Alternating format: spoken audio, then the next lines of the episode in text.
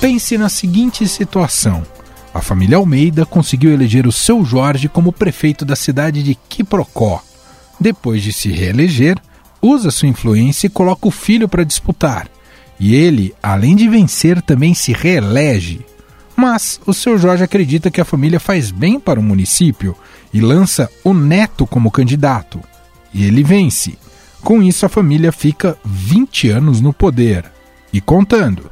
Pronto, está formada a oligarquia familiar. No Brasil, os membros dessas famílias tradicionais da política brasileira nasceram e cresceram em um ambiente cercado por tios, primos, avós, pais e irmãos que estão na política. Para se ter uma ideia, em 2013, dois terços dos senadores eram membros de famílias políticas e metade dos deputados federais pertencia a clãs políticos.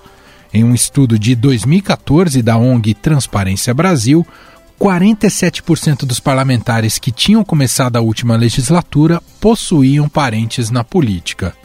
Um dos exemplos é a Bahia, que teve a figura histórica de Antônio Carlos Magalhães em diversos cargos como representante do Estado, de governador a senador. E aí é que todas as minhas brigas, elas são analisadas como brigas que criam problemas, mas não são analisadas como brigas que querem resolver problemas crônicos do Brasil que não são resolvidos.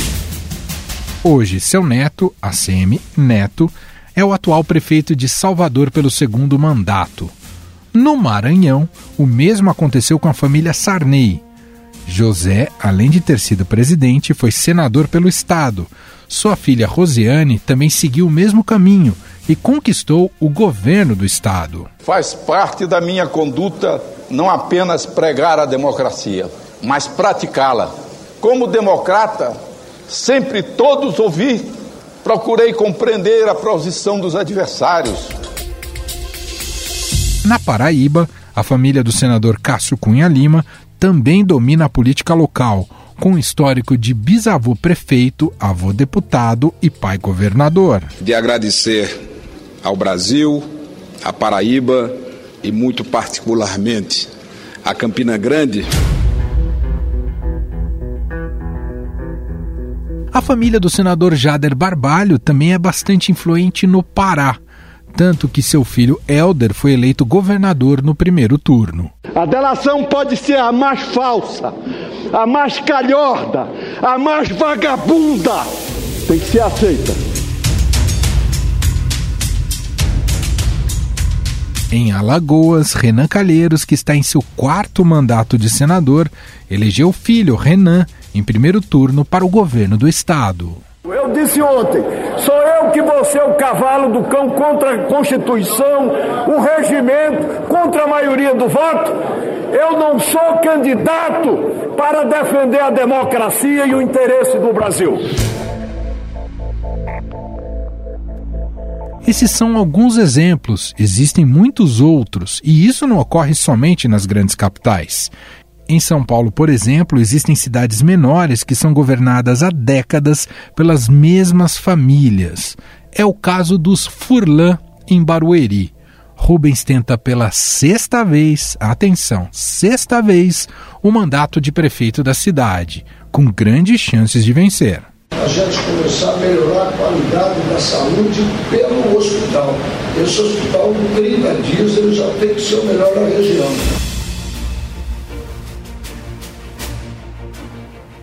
Ele também é pai da deputada federal Bruna Furlan. Um levantamento do Estadão mostra que a mesma situação ocorre em municípios como Caieiras, Cotia, Mogi das Cruzes e Guararema.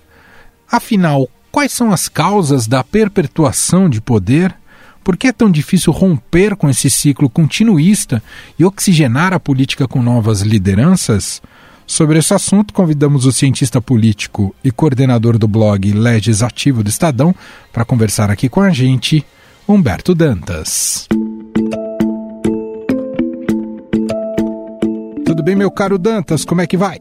Tudo jóia, Manuel. Sempre uma alegria falar contigo e sempre muito feliz com esse estímulo que você dá aí aos nossos ouvintes para que ouçam o nosso podcast legislativo. Lembrando que, para além de ser um programa de política que fala do parlamento, é também um programa de humor, né? Porque o bom humor predomina de maneira absoluta para algo que é gravado na sexta-feira, não pode ser diferente, né?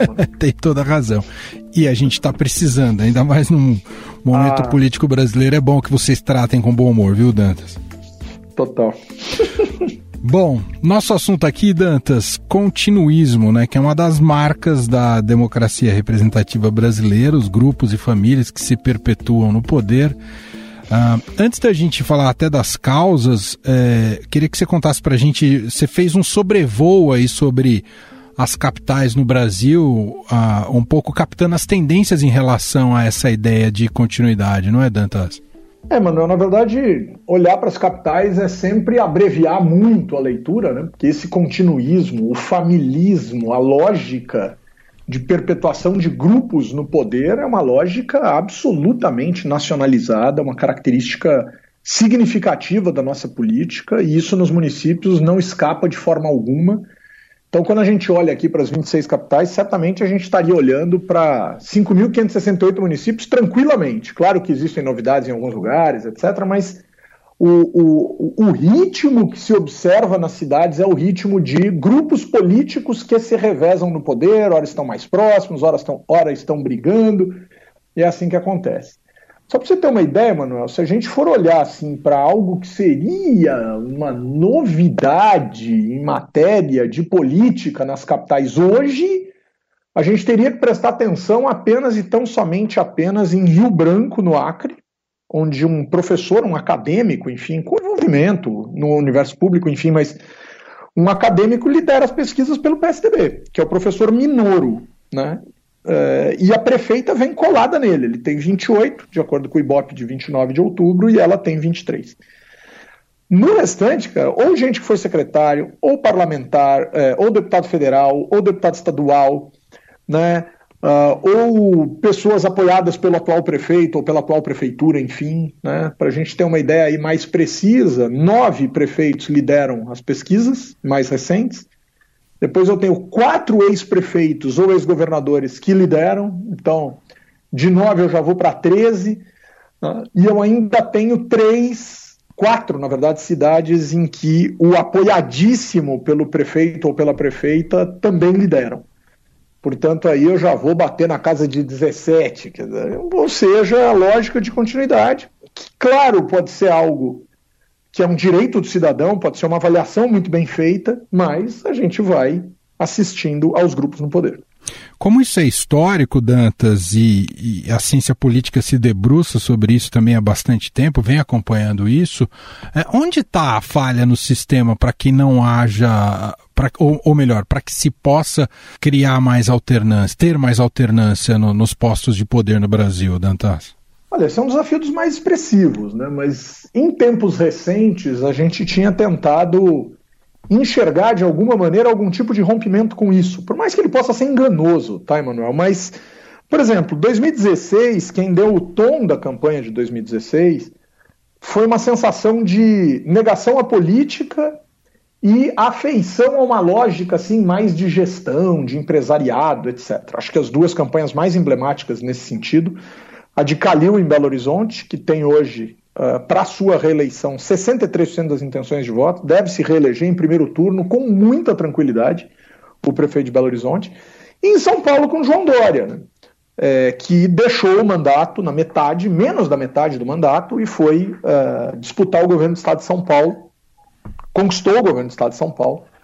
É, essa é outra característica interessante. Outras três capitais passaram por isso. Né? A gente teve isso em Rio Branco, é, Marcos Alexandre do PT perdeu o governo do Estado, a gente teve isso em Natal, o ex-prefeito Carlos Eduardo perdeu o governo do Estado, e a gente teve isso em Palmas, o ex-prefeito Amasta perdeu a eleição é, para o governo do Estado, inclusive uma dupla eleição, porque Palmas teve um mandato tampãozinho, pequenininho, e depois, logo em seguida, teve a, a eleição para governador. Amasta perdeu as duas. Então, isso é interessante notar uh, que, que havia essa tendência em 2016. Em 2018, a gente acentuou a antipolítica, né, assistimos governadores que nunca tinham disputado a eleição e não tinham sido vistos na cena política ganhando estados, ganhando Santa Catarina, ganhando Rio de Janeiro, ganhando Rondônia, ganhando Roraima, Roraima, né? enfim. É, a gente teve algumas dessas tendências, ganhando Minas Gerais, né, com Romeu Zema, enfim, a gente teve algumas dessas características bastante acentuadas. E agora parece que a gente volta, Emanuel, mas quando volta, volta para o que existia, né? E o que existia era exatamente essa sua sensação de grupos que se eternizam no poder. É, e, e, o grande ponto é como os partidos trabalham a, a, a construção de novas lideranças nas suas frentes. Hum. E é por isso que são sempre os mesmos. Quer dizer, esse é um dos grandes desafios.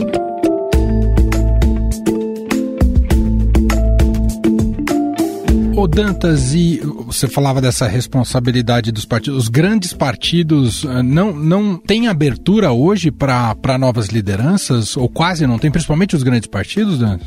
Olha, existe uma grande crítica aos partidos, Emanuel, no que diz respeito à forma como eles forjam novas lideranças, né? E da forma como eles insistem com velhos nomes de maneira assombrosa. Eu vou citar um caso aqui que acho que até o o mais enfronhado cidadão do interior do Rio Grande do Sul, e eu estou fazendo uma brincadeira aqui, porque eu vou falar de alguém lá da região norte, né, já ouviu falar, por exemplo, em Amazonino Mendes no cenário político do Amazonas e de Manaus.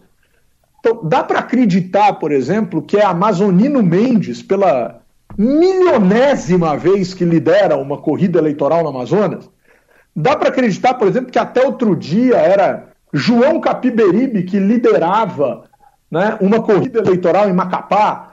Quer dizer, essas figuras parecem que são eternas na política.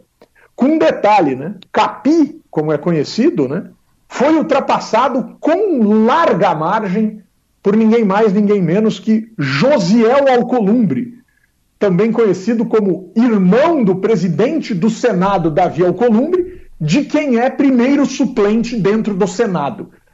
Emanuel, a história vai se repetir, cara. Uhum. Se eu ler as 26 cidades aqui, eu vou ler 26 casos de histórias que, de uma maneira ou de outra, se repetem.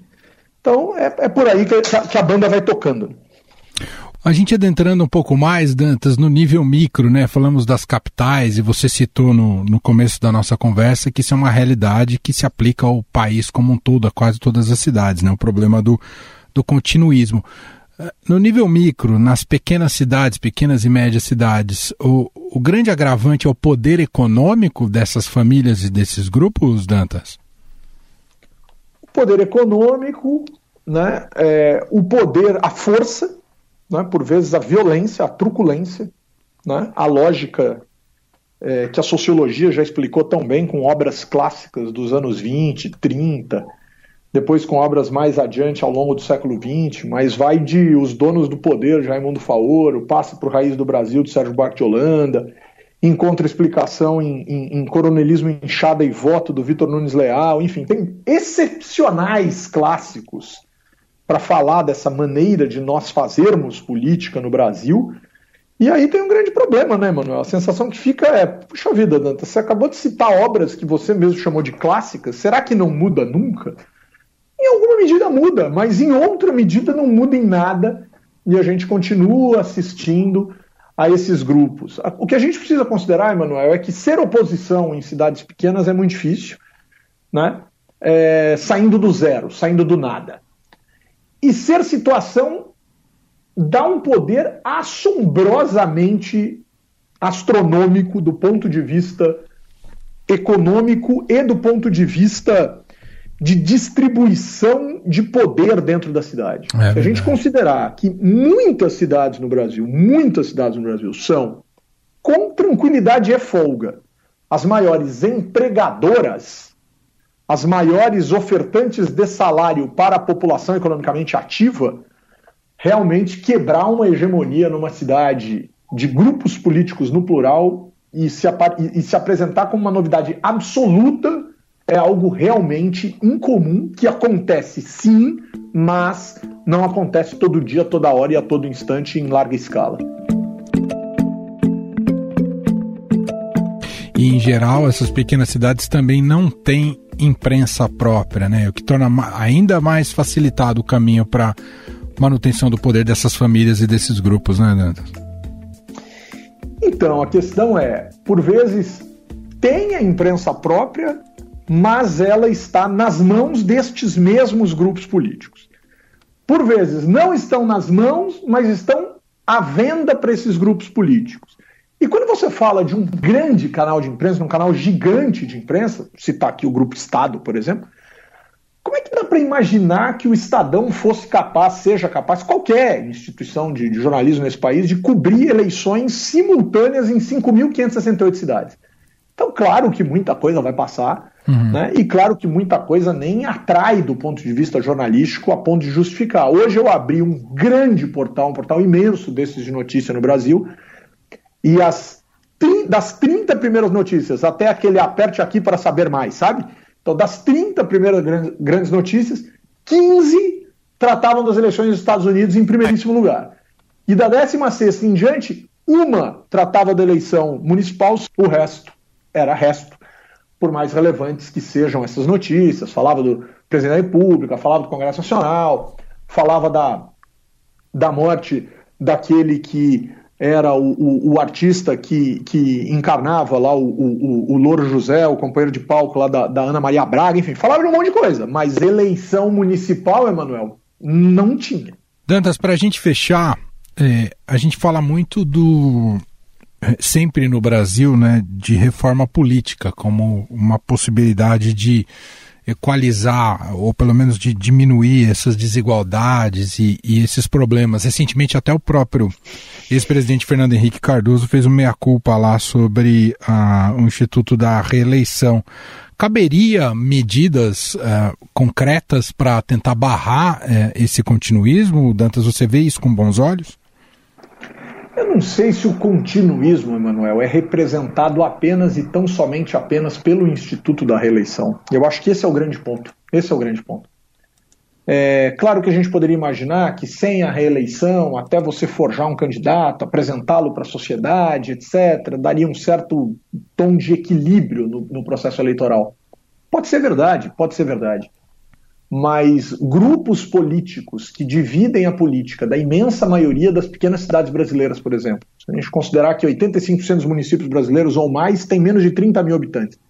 Se a gente pensar que na imensa maioria desses casos, pouco importa se o prefeito pode ou não ser reeleito. É o filho, é o amigo, é o cunhado, é o, é o, é o, é o poste, é o vice, é o vereador mais chegado, é o presidente do partido, enfim é, é uma gama tão significativa que, claro que a gente poderia discutir isso em termos de é, recurso político na mão do incumbente, né? como dizem os americanos, o incumbent, a gente resolveu traduzir para incumbente, de uma forma bem esquisita, mas é, é, claro que a gente poderia entrar nessa discussão, mas eu tenho para mim, Emanuel, que isso sozinho não resolve, sabe? Muito bom. Cientista político Humberto Dantas, autor, um dos autores do podcast, do blog Legislativo aqui do Estadão, mais uma vez batendo esse papo com a gente aqui próximo à eleição do dia 15 de novembro, primeiro turno. E aí a gente vai efetivamente na prática fazer esse levantamento que o Dantas um pouco já apresentou para a gente sobre os grupos que se mantiveram no poder e perceber o quanto isso é uma pode se tornar uma tônica efetiva dessas eleições. Muito obrigado, viu, Dantas? Eu que agradeço, uma alegria sempre muito grande falar com você e com os ouvintes. Grande abraço.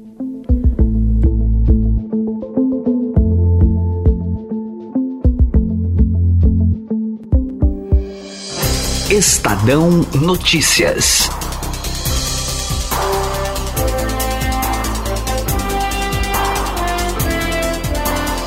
Estadão Notícias desta quarta-feira vai ficando por aqui. Contou com a apresentação minha, Emanuel Bonfim, produção de Gustavo Lopes e montagem de Moacir Biasi. Diretor de jornalismo do Grupo Estado é João Fábio Caminuto. O nosso e-mail podcast@estadão.com. Um abraço para você e até mais. Estadão Notícias.